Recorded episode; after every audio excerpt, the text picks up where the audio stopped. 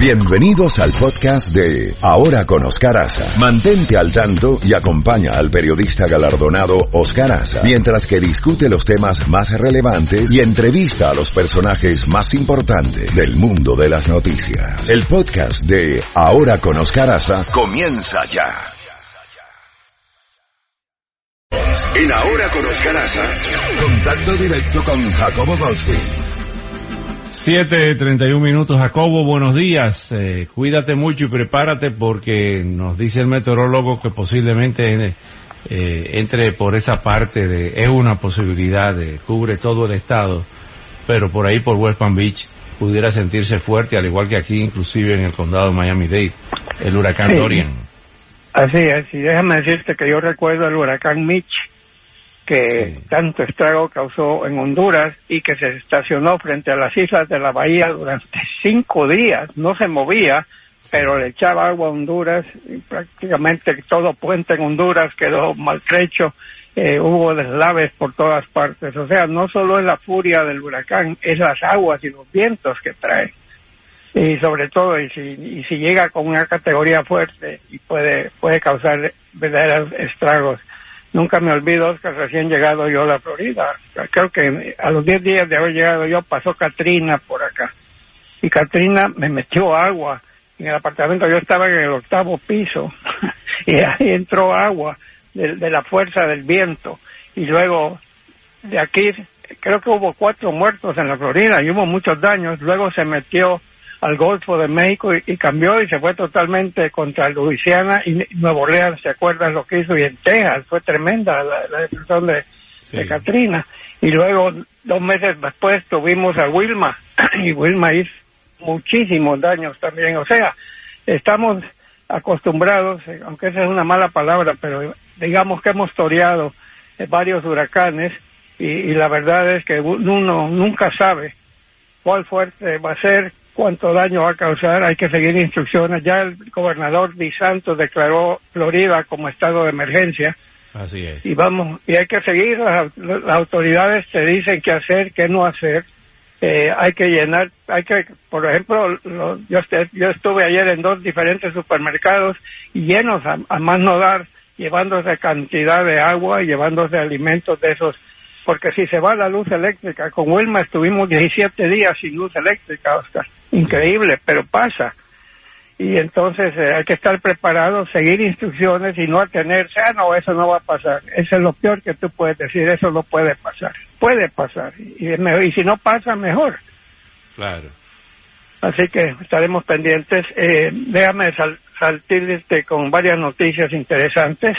Una de ellas tiene que ver, ya hay un candidato menos en la lista. ¿Te acuerdas que llegamos a hacer, eh, de ver a 25 precandidatos demócratas? Sí. Poco a poco algunos se han ido retirando. La última es de Kristen Gillibrand, que es la senadora demócrata del estado de Nueva York, que ayer anunció, como ella no calificó para los debates del 12 de septiembre en Houston, ella decidió de una vez hacerse a un lado. Ella había, su campaña había sido muy firme apoyando a la mujer y los derechos de la mujer y le había ido bien en las encuestas.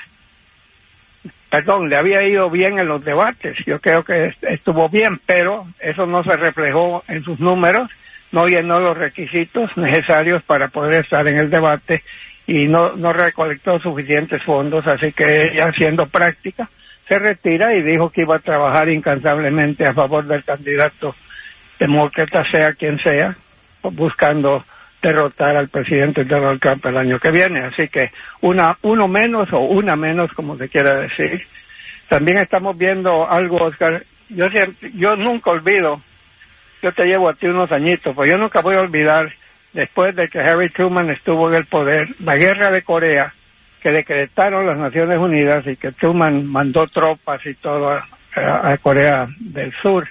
Eh, eso a la gente no le gustó que Estados Unidos estuviera metido en eso y, Donald Trump vio, perdón, perdón, Harry Truman vio que, que no iba a poder ganar su, su, reelección y se retiró y entonces el general Dwight Eisenhower, el héroe de la Segunda Guerra Mundial, el jefe de las tropas eh, aliadas que invadieron Europa para finalmente sacar a Adolfo Hitler del poder, eh, él era el candidato. Lo curioso, Oscar, es que los dos partidos se lo estaban disputando.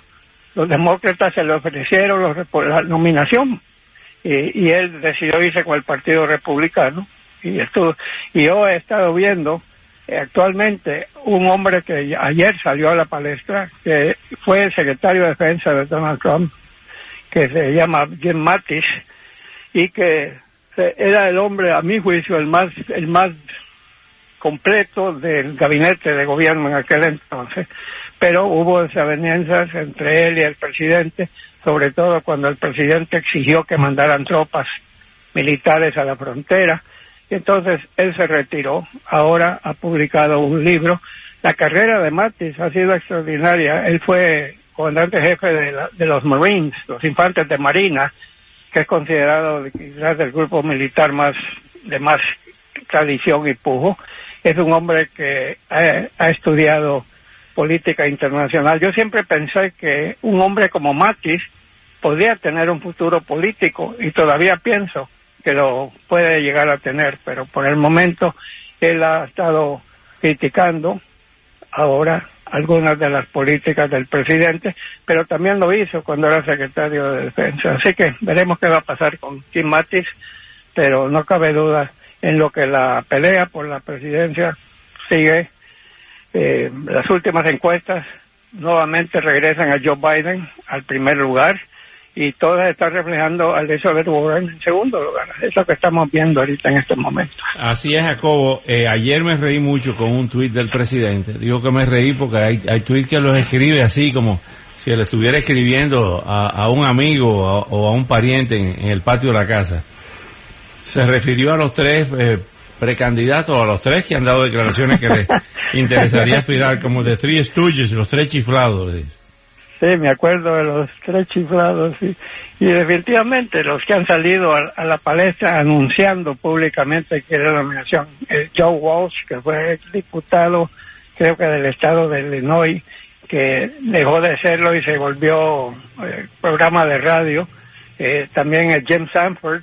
Ah, aparte que les dijo los tres payasos, los tres tuyes, lo que también chiflados también les dio su apodo. Tú sabes que el presidente es famoso por ponerle apodo y a este Sanford, Mark Sanford de Carolina del Sur le puso de Appalachian, que las montañas de Appalachian. Eh, Sanford pasó a la historia hace algunos años siendo gobernador de Carolina del Sur cuando desapareció.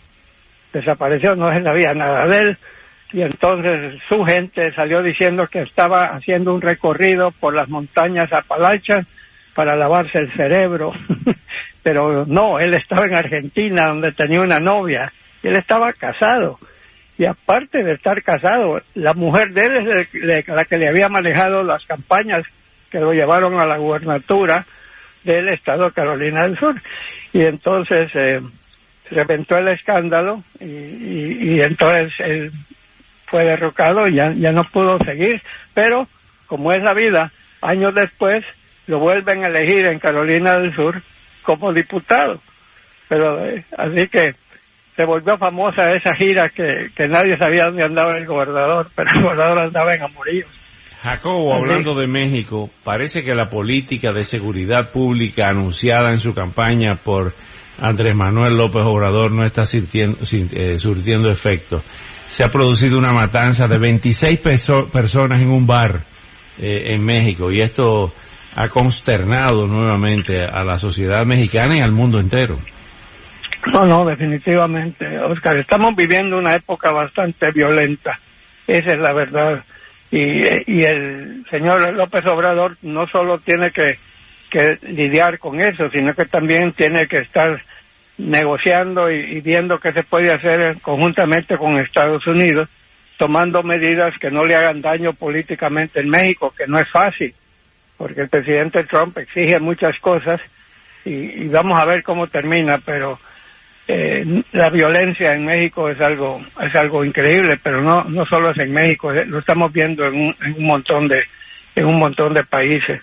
También Oscar te quería comentar el hecho de que sigue el famoso debate, ahora se ha vuelto público, sobre cuando el presidente Trump, estando en el G7, habló de la próxima que se va a celebrar el año que viene en Estados Unidos, diciendo que el lugar ideal para llevarlo a cabo sería Miami, en el, en el Doral, y dijo que su, su country club, eh, es un country club, es un club de golf, es una combinación de las dos cosas, ¿no? Sí. Algo así. Y también Un es, resort, es un, un resort.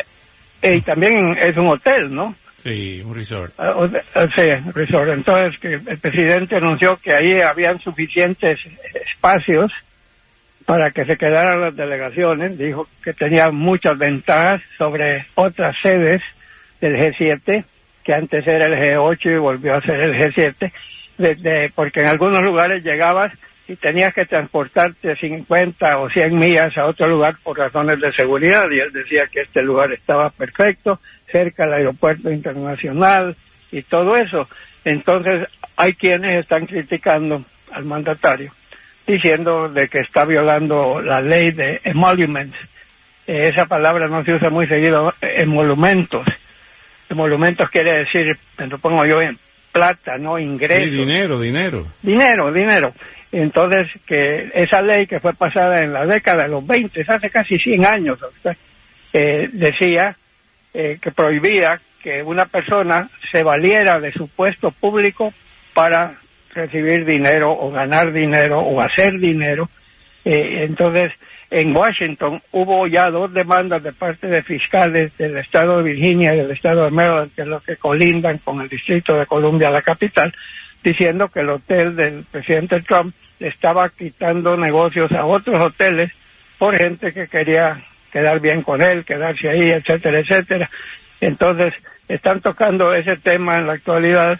Eh, en realidad no sé qué, qué es lo que va a salir o no va a salir. En primer lugar, todavía no se sabe, no es oficial dónde va a ser el sitio y dónde todo, pero eh, como te digo, están, están criticando ese paso del gobernante.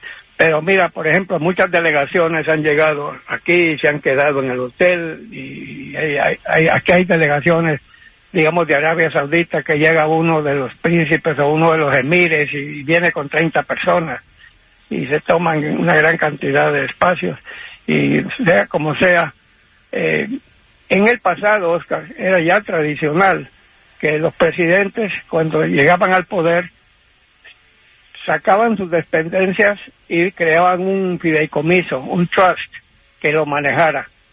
Un trust donde no te iban a decir si compraban o vendían acciones de algo. Tú, ah, cuando terminaba tu mandato, te decían, mira, aquí está lo que hicimos, lo que no hicimos y todo eso. Pero con el presidente eso no, no ha pasado. Así que veremos qué es lo que va, eh, va a suceder. Y también te quería decir de China, porque esto es muy importante tú y yo, Oscar, nunca nos vamos a olvidar de la masacre de Tiananmen. Sí. Ese, ese famoso, esa famosa foto de un hombre chino deteniendo un tanque, poniéndose enfrente del tanque, pidiéndole al ejército chino que dejara de estar. Hubo una matanza en esa, en esa plaza, Oscar, enorme. Y muchas personas desaparecieron después, fueron detenidas. Estamos hablando de hace 30 años Sí. de, de los- creo que fue en 1989, si no me 89. equivoco. Mi- 1989. Ya traigo esto a colación porque llevamos ya meses viendo estas protestas en Hong Kong. Hong Kong era una colonia británica hasta que en 1997, creo que Margaret Thatcher todavía era la primer ministro, decidieron pasar de Hong Kong a China. Decirle China, Hong Kong es tuya, pero llegaron a un acuerdo por 50 años que en Hong Kong habría una eh, semidemocracia, si se le quiere llamar así. Ahora, todo esto que se armó en Hong Kong se debe a que la gobernadora, que creo que fue sugerida por China, por decirlo así, decidió una ley de poder extraditar a gente de Hong Kong y pasarlo a China, a la justicia china. Eso fue el detonante de todas estas protestas que hemos visto y que se han vuelto violentas. Mientras que llegó un momento donde el ejército chino puso tropas ahí enfrente, como diciendo, las tenía haciendo eh, ejercicios militares. Pero todo el mundo entiende que era como una advertencia a Hong Kong, cuidado, porque aquí estamos al lado. Bueno, resulta que ya empezaron a entrar tropas chinas a Hong Kong. Y China dice no, que es una rotación normal. Quizás en el pasado así era, pero en estos momentos se interpreta como un claro mensaje a lo que estén protestando. Pero China tampoco, Oscar, puede jugarse. Es una China muy distinta a la de hoy en día que la de 1989. Así que vamos a ver qué va a pasar, pero esa cosa no, no se acaba y, ojalá que se llegue a una solución, como ojalá que se llegue a un acuerdo eh, arancelario entre China y Estados Unidos, que, para mí los dos están haciendo daño y están dañando también la economía global. Bueno, Jacobo, eh, vamos a rezar y a cruzar los dedos porque este huracán no nos dé tan fuerte como está siendo pronosticado que algo pase y se desvíe un poco, que disminuyan la fuerza de los vientos, pese a las aguas calientes del Atlántico. Y estaremos en contacto mañana, mañana viernes de Bellonera, eh, luego vendrá ese fin de semana. Y realmente, como muchas veces ocurre, no queremos ser pesimistas. No sabemos cuándo volvemos al aire, tanto por la radio como por la televisión, si el huracán pasa por aquí. Eh, de todas maneras, vamos a esperar que, que, el mar, que el mal sea menor, ¿no? Sí, y solo para sellar, Oscar, mañana voy a saber si tengo cerebro o no. Dentro de pocos minutos me van a hacer un MRI en la cabeza, porque he estado teniendo algunos problemas de balance. Camino a veces me siento un poco desbalanceado. Bueno, mentalmente he estado desbalanceado ya 100 años. No, no, no, pero, está muy bien. Todo va a salir bien, Jacobo. Todo va a salir bien. No, tengo. Sí, y me, tengo que pasar 20 minutos encerrado en esa cúpula ahí que y luego voy a estar pensando en tantas cosas, me voy a mantener ocupado. Sí, pero, señor. Mientras tanto, lo único que le, mañana. Gracias, Oscar. Lo único que le pido al pueblo de la Florida, por favor, no se atengan tengan agua suficiente, prepárense por si vienen apagones, como decía Oscar, que nos saque el programa del aire, el radio, televisión, pero también mucho cuidado, llenen los tanques, siempre es una buena idea tener el tanque lleno, porque yo recuerdo los huracanes aquí en, en, esta zona de Palm Beach, que las colas para poner gasolina eran gigantescas, más vale preparado y seguir las indicaciones de, de las autoridades y no andar de muy valiente que se diga sino que hagan caso. Y mientras tanto, los quiero mucho a todos ustedes y eh, saludos muy especiales a mi querido equipo de ahora con Oscar Cómo no, Jacobo. Bueno, estaremos eh, pendientes de ti y de todo lo que pasa con el huracán Dorian. Eh, 7.49 minutos, tránsito y tiempo.